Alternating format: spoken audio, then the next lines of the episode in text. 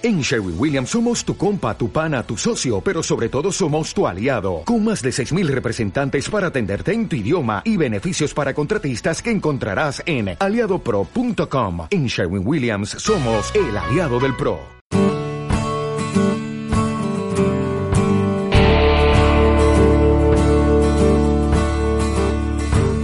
Cultura y debate, un podcast del debate de hoy.es.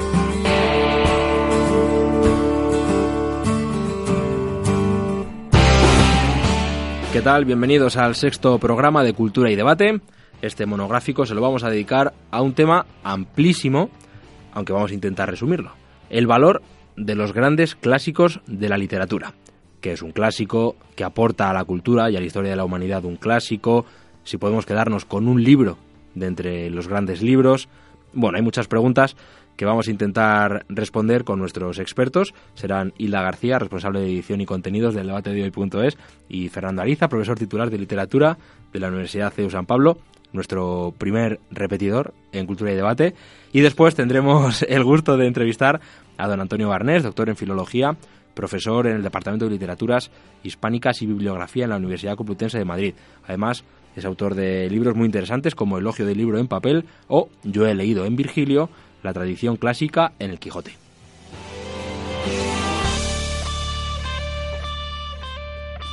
Antes de entrar en materia, recordad que podéis suscribiros a Cultura y Debate en iBox, en iTunes, en Spotify, también estamos en YouTube, en la plataforma de podcast de Google. Bueno, me he buscado o he buscado los podcasts del debate por todas partes en Google y en todos los sitios lo he encontrado, o sea que muy fácil para escucharnos y además para que nos dejéis vuestros comentarios. Sabéis que nos gusta leeros y que un podcast como este pues es propicio para que nos contéis cuál es vuestro libro favorito, el clásico que os ha marcado. Nos lo dejáis, lo que queráis comentar en, en los comentarios de iVoox, también en YouTube, donde queráis. Comentad, por favor. Y también sabéis que estamos en el Centro Audiovisual de la Universidad CEU San Pablo, que yo soy Pablo Casado, y que en el control técnico está nuestra compañera Carmen Agudo. Pues hechas todas las presentaciones, vamos con las más importantes. Nuestros expertos, Hila García, licenciada en Derecho y Empresariales, aunque lo tuyo es la lingüística, la redacción.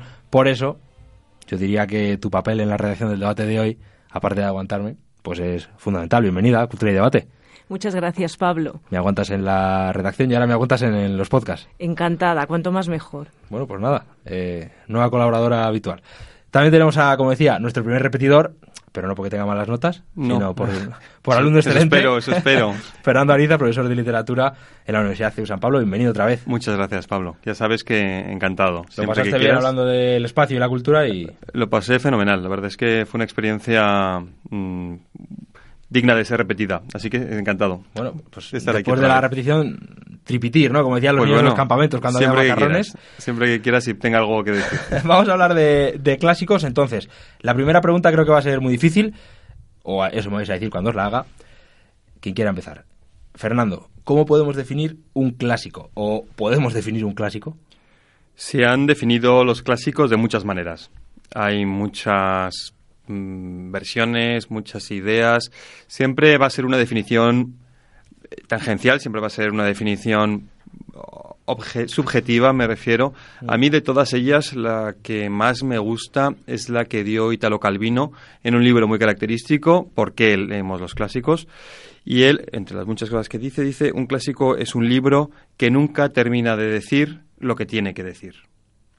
Es decir, un libro que puede ser bueno y malo, y a mí en un, en un momento dado me gustaría diferenciar entre un libro, eh, la clasicidad no tiene tanto que ver con la calidad, lógicamente se le exige, pero más que con la calidad tiene que ver con lo que provoca, eh, la universalidad. Puede haber libros muy... El caso es que eh, para Italo Calvino los libros clásicos son los que siempre van diciendo y siempre tiene algo, tienen algo que decir. No porque lo digan mal, lógicamente, sino porque según va avanzando eh, la humanidad, según va avanzando la historia, algo que probablemente no se le ocurrió, implanteable, a- al autor, sigue siendo contemporáneo. También se habla de, se dice que los clásicos son libros que siempre son contemporáneos, que siempre logran estar a, la altura de las circunstancias, que diría Ortega, y estar eh, diciendo, diciendo cosas. Mm. Si nos pasamos en los primeros clásicos griegos, ¿no? Eh, esos libros escritos hace, hace pues casi... Más de dos mil años. No, no, pues eh, muchos más de dos mil años, casi tres mil años en unas circunstancias históricas, sociales, culturales que no podrían ser más diferentes. Y sin embargo, ahora mm, Troya, eh, mm. tenemos la película y tenemos a Homero hablando de... Eh, sigue siendo algo que, que, puede conmover, que puede llenar, que puede... Lo mismo si hablamos... Vamos, hablando de los clásicos griegos, por mm. supuesto, que eso está, eso está ahí. Me he excedido un poco la definición. No, has querido...? Me, me parece bien. Sí, vale como ya eres repetidor, te dejo que te puedes explayar cuando quieras. Fíjate, decías que los clásicos siempre son contemporáneos y sin embargo yo creo que últimamente tendemos, Isla, a leer los clásicos, o tiende la sociedad, con la mirada de hoy y buscándole los peros de, a día de hoy. No sé, por poner algún ejemplo, no sé yo si ahora mismo eso de que un ballenero vaya por ahí cazando ballenas y hablando del odio. No sé si pecamos de eso en nuestra sociedad, de leer los clásicos sin esa intención de aprender, sino de corregir. No creo, porque para mí un clásico es una obra eh, no que tenga un determinado estilo literario o que trate una temática determinada o que haya sido un éxito de ventas o que su autor haya alcanzado la fama o que haya recibido críticas muy favorables. Yo creo que el clásico es eh, una obra con alma y como es una obra con alma, pues por eso es inmortal. Eh, generalmente el autor lo que hace es reflejar temas que han interesado al hombre a lo largo de toda la historia y crea eh, situaciones que son originales, distintas y que por eso pues permanecen eh, inmortales y permanecen siempre e interesan siempre. Y también generalmente eh, los clásicos cuentan con, prototipos de personajes que son atemporales mm. y entonces por eso interesan en su momento, interesan ahora e interesarán en el futuro. Eso yo creo que es lo que define al clásico, el tener alma propia. Eh, el autor generalmente se vuelca en el clásico, vuelca todos sus sentimientos, sus pensamientos, su yo más íntimo, lo da todo. Eh, es el arte por el arte, ¿no? La intención de comunicar a través de la palabra. Y eso lo percibe el lector y por eso queda para siempre. Está bien que hoy leamos los clásicos y está bien que los reconozcamos como clásicos y lo serán siempre. Mm, vamos a dar algún nombre de clásico. Venga, no sé si queréis empezar por el que más os gusta. Es verdad que si hacemos una lista de clásicos, yo creo que no se puede hacer, porque cada uno podrá decir cuáles son sus libros clásicos. Supongo que hay algunos pues comunes, El Quijote, Hamlet. Hay algunos libros que, que, son comunes a una lista de clásicos eh, canónica, pero Hilda, vuelvo contigo. Un clásico con el que te quedes y un motivo por el que te quedas con ese clásico. Pues me quedaría con Madame Bovary, de Gustave Flaubert. Y eh, las razones, pues porque para mí es una obra maestra que sigue viva. Mm. Os podría dar una explicación más detallada, no quiero extenderme mucho, pero la considero una obra maestra porque es un retrato psicológico magnífico, no solamente de la protagonista, mm. sino también de los demás personajes que pueblan la obra y porque además eh, Flaubert utiliza un lenguaje maravilloso, de una belleza plástica increíble. Mm, si tienes la suerte, además de leerlo en francés, pues muchísimo mejor. Eh, creo que, en contra de lo que piensa la gente, no es una novela romántica, es una novela realista y además una novela mm, trágica, un drama con un final eh, mm, también trágico.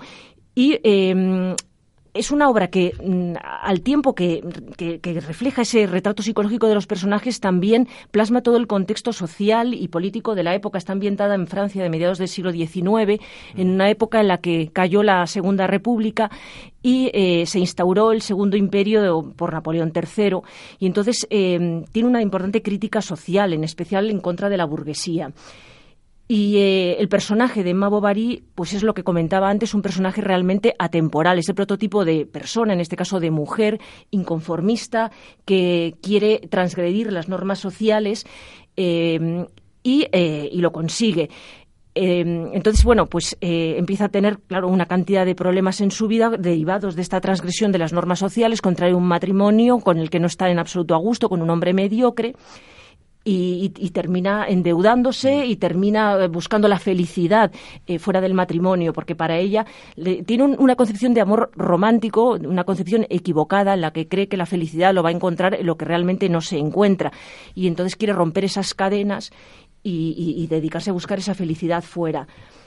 Eh, bueno, es una obra que además eh, trata muchísimos temas universales, no solamente el tema del amor, en, en, ocasiones interesado por parte del marido de, de Charles Bovary o eh, amor equivocado por parte de ella, sino que también trata sobre el tema de la muerte, del suicidio, eh, el tema de la, mm, de la religión, porque estamos pensando en el siglo de las luces, que era un siglo de cierto clericalismo y la religión está muy presente en, ocasiones.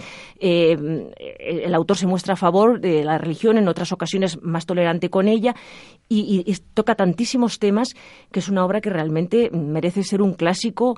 He elegido esa, podría haber elegido otras muchas más, pero me decantaría por, por Madame Bovary. En el debate de hoy punto es, ¿hay algún que otro texto sobre clásicos con otros, como Cien años de soledad, Crimen y castigo? O sea que bueno, y la tiene muchos clásicos favoritos. Fernando, el tuyo. Pues estaba pensando al principio en, en, un libro que no es tan clásico, pero me gustaría que lo fuera, que es eh, es La vida es sueño. De, de, Calderón. ¿Por qué? No es tan clásico, porque es un clásico español, eso no lo duda nadie, todos no sabemos el monólogo de Segismundo de memoria, pero es un libro que no ha llegado a pasar las fronteras. Eh, me parece una pena, y por eso lo mencionaba, porque si se compara con Shakespeare, Shakespeare sí que es un clásico en el sentido estricto de la palabra, es decir, todas las culturas han asumido Shakespeare. Sin embargo, escuchando, escuchando a Hilda, me han entrado ganas de. Porque los clásicos, una. Yo no sé quién dice esto, no sé si es. Dice que los clásicos dialogan entre ellos. Y los clásicos sin, sin ellos mismos no serían lo mismo. Eh, esto lo voy a explicar ahora mismo. He cambiado y de, pero me he mantenido en la versión masculina, que yo diría, porque también otra característica, según mi opinión de los clásicos, es que pueden decir una cosa y la contraria sin ningún tipo de conflicto a la vez. Eh, la versión masculina de Madame Bovary, según algunos aspectos de Madame Bovary y algunos aspectos del libro que, que yo elegiría, sería El Quijote. Es un libro que, que, es un clásico por mil aspectos y de hecho yo creo que se considera el gran clásico español, es decir, el libro español más universal pero eh, muchas veces eh, peca porque, o nosotros pecamos porque le, lo acuñamos a la tierra y nos gusta que sea manchego y nos gusta que sea tal, y muchas veces, ¿no? Decía otro clásico en español, eh, mm, decía que, que, el Quijote casi se leería mejor en, en, otro idioma, ¿no? En inglés, ¿no? Que decía en el Quijote según Pierre Menard, ¿no? De, Jorge Luis Borges. El caso es que una de las muchas interpretaciones de, del Quijote es un señor de unos 50 años que, tiene un conflicto entre lo que es y lo que le gustaría ser. siente una frustración por su vida, siente una frustración por el mundo que le ha tocado vivir, eh, le gustaría otra cosa. Eh, al principio se evade por la literatura, la literatura que tiene a mano, literatura de caballerías, eh, fantasías, etcétera, y se llena la cabeza de pájaros. Y en un momento dado decide que, bueno, que él va a hacer lo que, que se va a dejar de leer y va a hacer de forma física eso. Eso que ahora mismo llamamos de una forma muy, muy sencilla la crisis de los 40 o la crisis de los 50, cuando la gente se cambia de coche, cuando la gente se hace, los varones principalmente, no está tan alejado de la versión femenina de Mambory. Mambory, de hecho, lee mucho el libro romántico y lo que comienzan siendo romances eh, que pasan por su cabeza, en un momento dado decide ponerlos en la práctica. En los dos casos, creo, o, eh, habría, aquí podríamos discutir mucho, ¿no? pero con consecuencias más o menos trágicas, pero el problema es que el asunto que me parece interesante y por eso tal vez elegiría este libro es por ese, ¿no? Porque era algo tan común como esa crisis que nos puede llegar cuando vemos frustrados o vemos un conflicto entre lo que hemos aparece perfectamente reflejado en un libro que puede ser tan distante para muchos como, como El Quijote. Mm. Y la isla. Sí, yo quería decir que es cierto, hay una similitud entre eh, el Quijote y, Madame Bovary. Son dos personajes que tienen eh, un, enfrentamiento, un choque entre eh, la realidad y sus ilusiones. De hecho, hay un síndrome, el síndrome del bovarismo o el síndrome de Madame Bovary, que se acuñó pues, por un psicólogo en el siglo XX, que mm, es el inconformismo constante que tienen aquellas personas en las que se produce pues ese choque, ese enfrentamiento entre la realidad y sus anhelos y sus aspiraciones. Y eso le pasa tanto al Quijote como a Madame Bovary. Estamos hablando de personajes al final, porque los clásicos también son sus personajes. A veces cuando hablamos de personajes eh, prototipos, eh, hablamos como personajes mal construidos por ser demasiado encorsetados. Sin embargo, yo creo que el concepto clásico de un personaje prototípico, pues ese caballero, esa dama virtuosa del Renacimiento, el pícaro español, Sí. son personajes que también, siendo clásicos, tienen mucho de, mucho de alma, ¿no? Al final, en cada personaje. Yo diferenciaría entre, eh, más que prototípicos, son arquetípicos. Arquetipos, eso Entonces, es. los arquetipos, eh, que viene a representar la palabra ¿no? Antiguo, original, molde original, como antiguo, primigenio, eh, lo contrario. Igual eh, han creado prototipos después, o, perdón, o han creado incluso estereotipos después, pero en origen eran figuras con una fortaleza tal que se han venido repitiendo y lo que han creado y es cierto en España de hecho tenemos una gran somos grandes creadores de arquetipos. Eh, hay muchos de los arquetipos que salen en la literatura española y han pasado a la literatura universal. El Quijote es el primero pero la Celestina es otro eh, es otro personaje que ha trascendido a su libro. De hecho yo creo que nadie ha leído la Celestina y es una pena pero pero todo el mundo tiene esa imagen de ese tipo de mujer y ese tipo de que trasciende culturas, trasciende mentalidades y trasciende circunstancias. Otro arquetipo españolísimo es el Don Juan, ¿no? que no podría ser que también surge en la literatura y que tiene mm, tiene bueno la trascendencia y la si nos ponemos a hablar de la cantidad de creadores Sí. de la altura de, de Lord Byron, de la altura de Mozart, de la altura que han reinterpretado a esa figura y nos llega hasta ahora, ¿no? Incluso ahora el Don Juan en inglés creo que se sigue diciendo, ¿no? Don Juan en, en español, ¿no? Cuando se habla de este tipo de, de caballero. Eh, sobre la diferenciación entre, es cierto que, y pasa mucho, los clásicos crean grandes personajes. Personajes que, que, que muchas veces, y, y- y aquí estamos hablando de libros, pero realmente estamos hablando de, de, De de personajes, personas, ¿no? claro. Hay otros clásicos que no, pero en el fondo estos y todos los personajes de Shakespeare son fuertes gracias a, a- a esas figuras ¿no? que, que- que- que protagonizan sus actos. Estamos hablando mucho de clásicos españoles, al final, pues Quijote, Don Juan. ¿Hay alguna literatura, me refiero por lengua o por país, etcétera, más eh, proclive al clásico? Y la, tú, cuando hablábamos en la redacción, como digo, me tienes que aguantar ocho horas al día como mínimo, cuando no alguna más. Yo pues ponía en el esquema pues rusos, eh, español, inglés, y tú me hablabas de la francesa. Sí, yo hablaba de la francesa porque eh, tenemos a autores, aparte de, de Flaubert, tenemos a Zola o Zola, eh, tenemos a Balzac. eh, y luego están los- Alejandro Dumas, el padre y el hijo. Es que son autores de clásicos como El Conde de Montecristo, La Dama de las Camelias, Los Tres Mosqueteros. Julio Verne, que es otro tipo de literatura, pero que también es un clásico. Stendhal, por ejemplo. La literatura francesa para mí es muy rica en clásicos, pero eh, la anglosajona también. La anglosajona tenemos al clásico de los clásicos que decía Fernando, que es Shakespeare, que es que sería imposible elegir una obra de, de Shakespeare. ¿Cuál elige? Romeo y Julieta, Hamlet, Macbeth, Otelo, es que es imposible. Y luego tienes, por ejemplo, también a Oscar Wilde. Eh, el retrato de Dorian Gray es también un clásico maravilloso. O, por ejemplo, los, eh, también otro irlandés que es, que es Joyce, ¿no? Y su Ulises. La literatura, y luego está la literatura norteamericana también, dentro de la anglosajona, que eh, eh, está... de la ira. Sí, exacto. Y también los autores de em, eh, Tennessee Williams, Somerset Maugham, William Faulkner, em, Arthur Miller. Y quien no conoce también Muerte de un viajante, eh, El precio, Las brujas de Salem. Mm, No quiero acaparar más, dejo a Fernando que Pero te voy a hacer otra Sí, pregunta, otras Fernando. cosas. En ve- Bueno, porque bueno, me, ha gustado lo que Sí, lo que decía Isla, perdóname, sobre toda la lista que nos has dado de autores. Al final, para definir clásico, a veces uno puede tener en mente, ¿no? por a fuerza del imaginario colectivo, que un clásico es un libro sesudo. Sin embargo, de toda la lista que, que, daba, que daba Isla, yo me acordaba de Julio Verne por nuestro anterior podcast sobre las estrellas. Sí. Y me gusta esa idea, ¿no? De que el clásico no tiene por qué ser un libro sesudo. Un buen libro de aventuras, Stevenson, por ejemplo, puede ser también un clásico. Sí, sí, por supuesto. Eh, entraríamos aquí en un gran tema que es eh, la diferencia entre el clásico y el canónico. Ajá. Eso, porque muchas veces el canon eh, entra dentro de los clásicos, incluye los clásicos, los excluye. ¿Quién hace el canon? El canon es la lista de libros que se supone que son los mejores escritos. Hay un famoso escritor que escribió el canon occidental, una lista. Eh, el canon o, la- o los clásicos yo creo que depende mucho de la depende mucho de las culturas a las que están in- Mm, arraigadas. arraigadas. En España tenemos la influencia francesa y la influencia rusa, que llegó además a través de Francia, muy presente.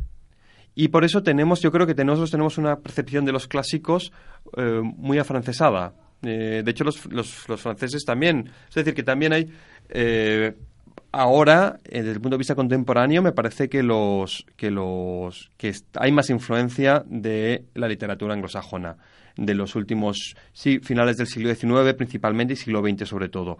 ¿Por qué? Pues es que estaríamos aquí diciendo muchas veces, pues porque es, el, es la cultura preponderante y es la que ha creado. Entonces, en ese sentido, yo creo que es, es un tema. Pero no sé si te estoy respondiendo a la pregunta que me has hecho, la verdad. Has pasado otra vez a la, la lengua, pero me parece también muy acertado. porque tú me has dicho que. Eh, si un libro de aventuras puede ser un clásico, que ya claro, he respondido que sí. por lo canónico. Eso es. Y clásico. Entonces, y me puedo volver al tema de la, de la lengua. No, eh, es que me he ido. Digo, estaba en una rama y digo, yo, ¿dónde está? el, de dónde venía esto. El, asunto de los libros que pueden ser de aventuras o que realmente no pueden ser tan canónicos, los quería diferenciar de los clásicos, es que eh, hay un libro es, es importante por la recepción que ha tenido. Un libro puede no ser muy bueno, o puede no estar muy bien considerado, que muchas veces parece que un libro... Stevenson eh, es un autor en concreto, por mencionar La Isla del Tesoro, Doctor Jekyll y Mr. Hyde, eh, es un libro que estaba, mm, se consideró muy mal porque la generación posterior, que la, la generación de Joyce eh, y todos los, los modernistas, renegaron de esa literatura. Mm. Y son los que han... Pre, ¿Qué literatura? Una literatura de corte más tranquilo, más de, más que de aventuras, de acción, donde sucedieran cosas y se importara menos la psicología, valga dicho, o la perspectiva del personaje. Y es cierto que el cambio que produjeron ellos, pues eh, queda un poco desvirtuó de alguna manera eh, esa literatura. Sin embargo, se siguen leyendo todos esos autores de finales del siglo XIX británicos y el Ulises de Joyce es un libro maravilloso, es un libro mm, que yo no sabría si considerarlo clásico o canónico, porque es un libro que es excepcional, es un libro que su repercusión en el punto de vista es... Pero ¿cuánta gente se lo ha leído? ¿Cuánta gente, ¿cuánta gente ha oído hablar del personaje? Que el personaje es un son, bueno, son varios personajes, pero son, pues tampoco. Bloom es un personaje que quien sabe de literatura inglesa anglosajona lo conoce y sabe que tiene sus conflictos y es un personaje también, es un, otro de los, de los grandes cornudos de la historia, pero eh, entonces, ¿es un clásico ese libro o no lo es? Responde, Hila. No, yo lo que quería decir es que eh, el, tema de los clásicos ha evolucionado un poco a lo largo del tiempo, porque eh, en sus orígenes, a lo mejor los clásicos griegos eran epopeyas, grandes epopeyas como la Iliada, como la Odisea, como la Eneida, pero eh, yo creo que un, hilo conductor de los clásicos de todos los tiempos ha sido siempre la tragedia, desde Sófocles, Esquilo, Eurípides, hasta después eh, obras como la que estamos comentando, como Ana Karenina, como Crimen y Castigo, como eh, Los Miserables que son realmente grandes tragedias. Entonces, eh, por ejemplo, el libro de la selva es un clásico y también es un libro de aventuras, o lo que decía yo antes, Los Tres Mosqueteros también es un libro de aventuras y también es un libro clásico. Yo creo que no hay un género determinado. Si hay un hilo conductor en la mayoría de los, de los clásicos, desde mi punto de vista, que es eso, la tragedia, el drama. sí.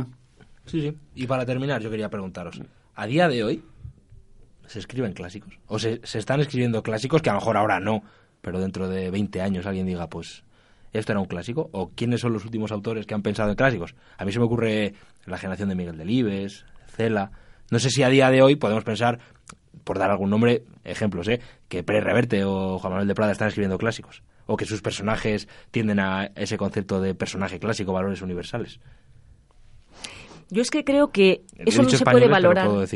No se puede valorar en este momento porque yo creo que el hombre, el ser humano tiene un defecto muy grave y es que solamente valora eh, las cosas cuando ya han pasado, cuando ya se le han escapado. Entonces las obras yo creo que tienen que necesitan un pozo y un reposo. Entonces ninguna obra o muy pocas eh, fue considerada un clásico en, su momento y ha habido autores pues como Dickens o Shakespeare que sí fueron reconocidos, pero ha habido otros como por ejemplo Kafka o Edgar Allan Poe que en su época eh, no fueron en absoluto elogiados. Entonces yo creo que es muy precipitado hablar de clásicos. Yo diría de los clásicos recientes, pues a lo mejor alguna obra de Lorca, como Bodas de Sangre, o como La Casa de Bernarda Alba.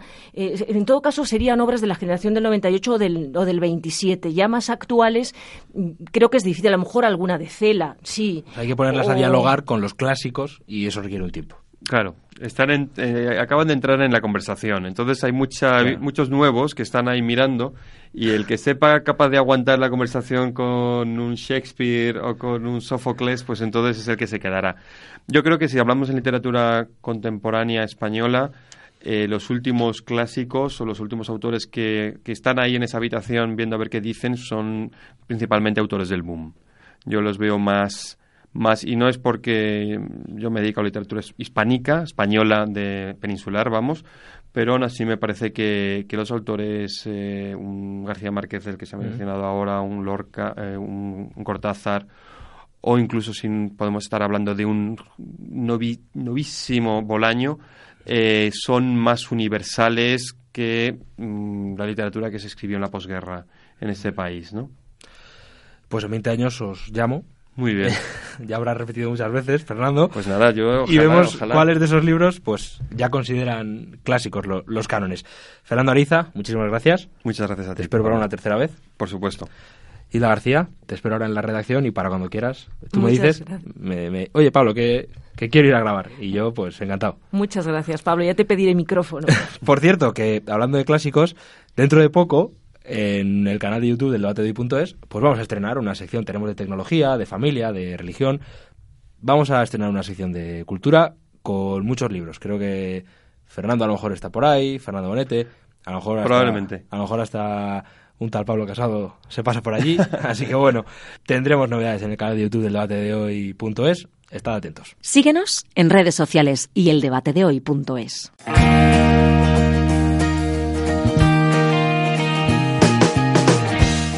No penséis que Humanidades es una carrera de rango menor. Son los estudios que más merecen el nombre de universitarios, universales, porque, como sucede en la célebre fábula de los sabios y el elefante, las demás ciencias se ocupan de fragmentos del paquidermo, una oreja, un colmillo, una pata, el costado, pero vosotros afrontáis el elefante completo y abordáis los temas principales de la filosofía, según Kant, Dios, el hombre, el mundo. Así comienza Antonio Barnés la primera carta que envía a sus alumnos en su texto Cartas a nueve estudiantes sobre 99 libros. Y creo que, perdonen la reiteración, no hay mejor carta de presentación para él. Don Antonio, encantado de saludarle, de tenerle en Cultura y Debate. Igualmente. Antonio Barnés es doctor. Antonio Barnés es doctor en Filología, profesor en el Departamento de Literaturas Hispánicas y Bibliografía en la Universidad Complutense de Madrid y autor de libros como Elogio del libro en papel o Yo he leído en Virgilio, la tradición clásica en el Quijote, además del ya citado Cartas a nueve estudiantes sobre 99 libros y otros textos. Antonio, le iba a preguntar, ¿es capaz de elegir un clásico entre los clásicos y darnos algún motivo de su elección? Bueno, pues sí, eh, como yo hice la tesis sobre, sobre el Quijote, pues me resulta fácil proponerlo como clásico, aunque bueno, aunque no hubiera hecho la tesis, está claro que es uno de los grandes libros de, la historia, pero bueno, eh, habiendo trabajado sobre él, pues me resulta más, más sencillo, ¿no? Porque lo conozco mejor. Entonces, ¿por qué el Quijote? Bueno, pues se pueden decir muchas cosas, pero puede ser por el, el elogio a la amistad mm, que hay en él y el elogio del diálogo que hay en él, y luego también en distintos aspectos de, del amor, porque en el Quijote hay muchas historias amorosas que dan pie a, perfilar un, un, unas relaciones amorosas, por así decir, muy muy enriquecedoras, ¿no? Donde tiene que ver, donde interviene la, prudencia, el compromiso, eh, la distinción entre el amor y el apetito, eh, la libertad, o sea, la libertad para no tratar de imponer a otra persona el que tenga que, amar, etcétera, etcétera, ¿no? Mm. Bueno, eso es una, puede ser un, un, caso concreto, ¿no? Mm.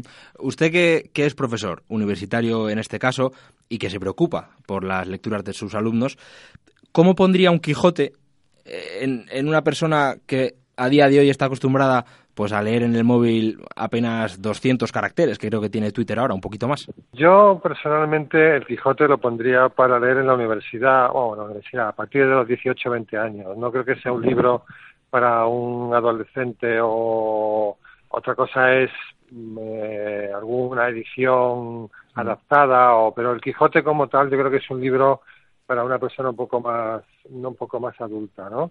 Mm. Eh, bueno, hay que ir creando hábitos de lectura mm, poco a poco, ¿no? Como hemos aprendido muchos de pequeños, ¿no? Que pasábamos del TVO a, al texto, pero con ediciones donde había viñetas. Bueno, en el caso de una persona ya un poco más mm, adulta o más madura o un universitario, pues si tiene poco hábito de lectura, pues a lo mejor empiezo con libros más asequibles, como por ejemplo El Camino de Miguel Delibes, o sea, mm. libros que no sean muy largos, que estén bien escritos y que, y que les, eh, les incentiven un poco en, el mundo de la lectura, ¿no? Que le hagan eh, sentir placer con, con la lectura. Mm. Hablaba Antonio de, esos Quijotes adaptados o de esos clásicos adaptados. Le quería preguntar por nuestra sociedad y la manera que tenemos de, de entender la, la cultura hemos visto en los últimos años adaptaciones que ya no es que resuman eh, el libro, sino que lo, vuelven a versionar. La última, conocida en prensa, etcétera, pues fue una versión del, del Principito, eh, digamos, adaptada al género, al género neutro. No sé si en nuestros días tendemos a, juzgar las obras del pasado, esos clásicos, con nuestro contexto. Por ejemplo, queremos que haya paridad entre los generales de la Iliada o que el capitán Ahab pues, se haga vegano y deje de, de cazar a Moby Dick. Sí, bueno, eso es un, es un error porque además supone pensar que, que lo nuestro es lo mejor. es un error de bulto, ¿no? Porque eh, eh, eso es una herencia del mito del progreso indefinido, ¿no? De pensar que eh, hasta hasta el punto hasta qué punto no somos mejores que los antiguos que en el siglo XX hemos hecho las guerras mayores de la historia o sea que, hmm. que es que realmente desde el punto de vista filosófico, conceptual, eh, no tiene ningún sentido pensar que, eh, que todo lo actual es mejor que lo pasado. Por eso, mm, reescribir el pasado desde un, desde un pensamiento presente, yo lo veo como un acto de totalitarismo, o sea, como un acto de violación de, de, la, libertad humana. O sea, hay que leer cada obra eh, tal como se leyó perdón, tal como, bueno, tal como se escribió, y luego, luego uno puede interpretar como le da la gana, ¿no? Pero, pero yo, yo eso lo considero un error. Es más, creo que una de las principales utilidades de la literatura es que nos permite viajar hacia el pasado y poder salir de la jaula del pensamiento, del pensamiento dominante. ¿Por qué? Porque eh, si uno no sale del pensamiento dominante, eh, es víctima de él, ¿no?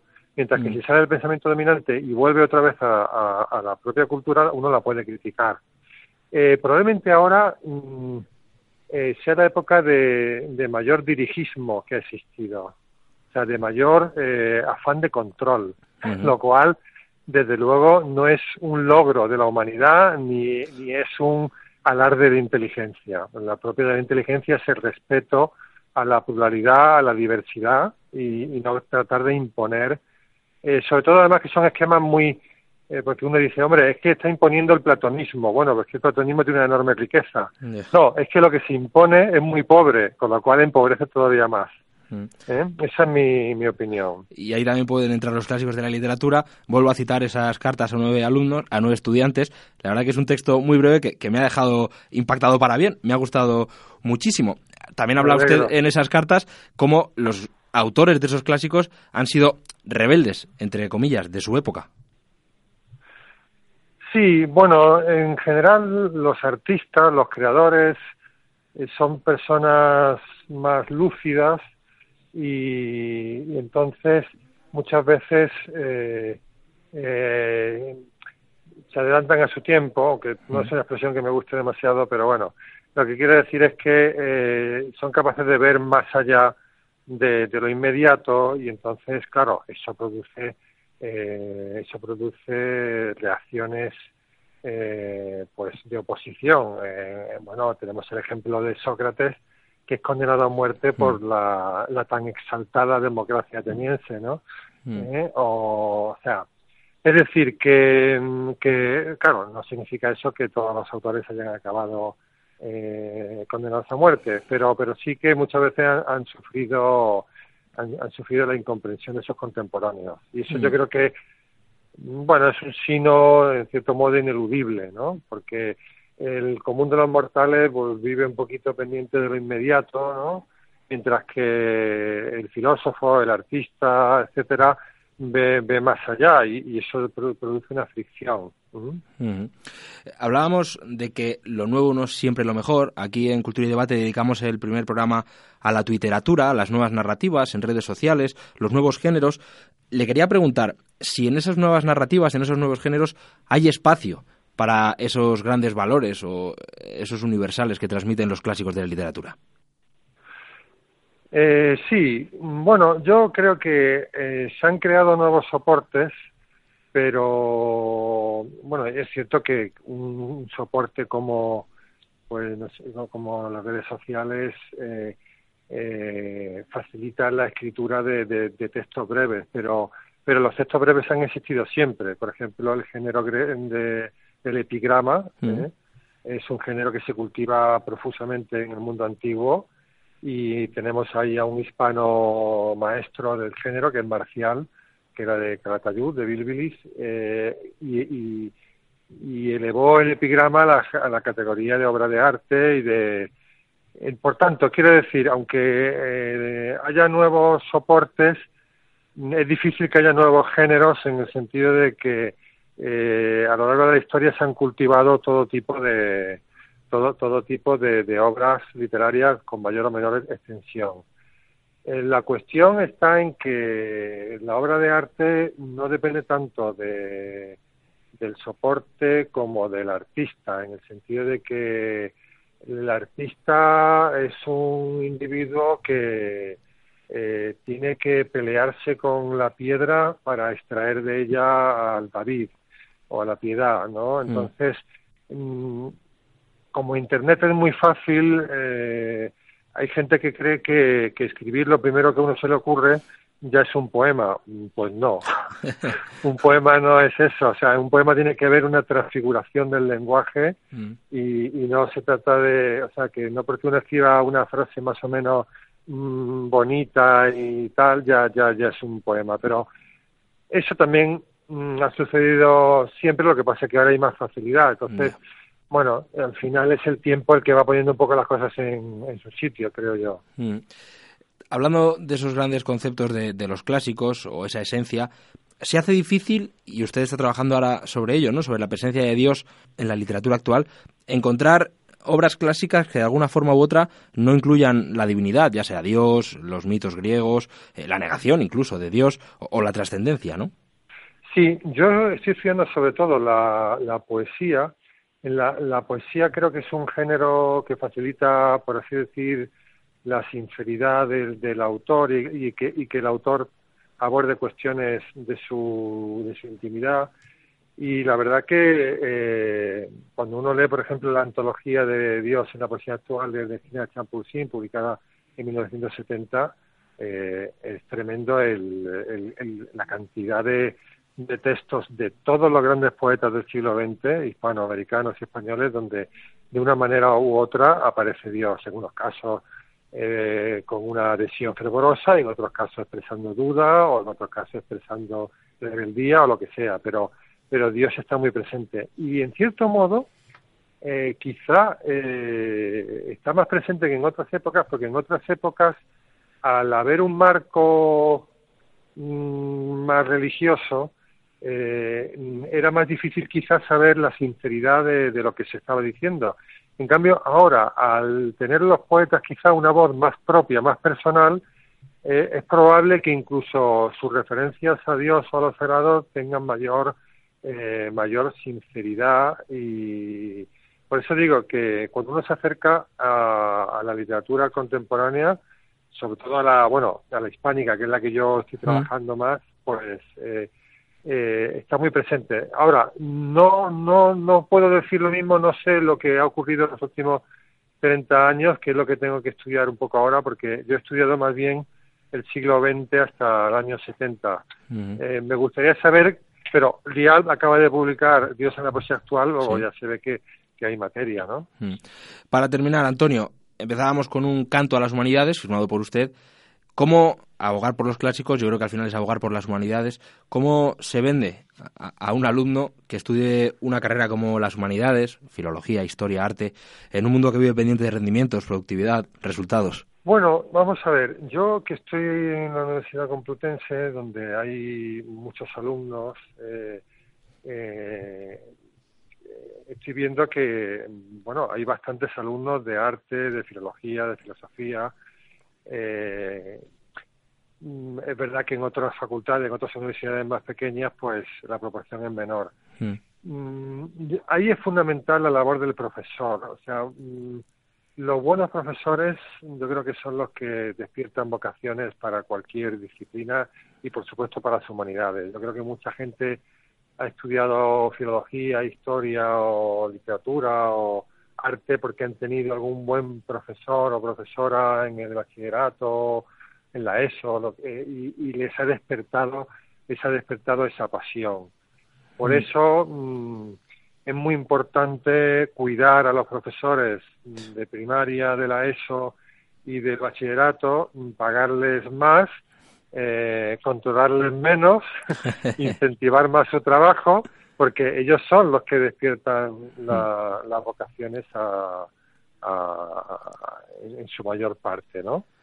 Pues toda la razón. Con eso lo vamos a dejar. Don Antonio Barnés, doctor en Filología, profesor en el Departamento de Literaturas Hispánicas y Bibliografía en la Universidad Complutense de Madrid. Muchísimas gracias por haber estado en Cultura y Debate. Gracias a vosotros. Ha sido un placer. Es su casa, Antonio Barnés. Cerramos con él este episodio daría para muchísimo más, porque los clásicos de la literatura dan para hablar horas y horas y horas. Vuestro clásico favorito, el que más os ha marcado, nos lo dejéis en comentarios, en iBox, en YouTube.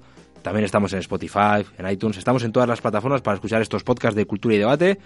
Esperamos vuestras suscripciones. Hasta el próximo programa. Gracias. Un podcast del debate de hoy.es. ¿No se merece tu familia lo mejor? Entonces, ¿por qué no los mejores huevos? Ahora, Egglands Best están disponibles en deliciosas opciones. Huevos clásicos, de gallina libre de jaula y orgánicos de Egglands, que ofrecen un sabor más delicioso y fresco de granja, que le encantará a tu familia. En comparación con los huevos ordinarios, Egglands Best contiene la mejor nutrición como 6 veces más vitamina D, 10 veces más vitamina E y el doble de omega 3 y B12. Solo Egglands Best. Mejor sabor, mejor nutrición, mejores huevos. Visita egglandsbest.com para más información.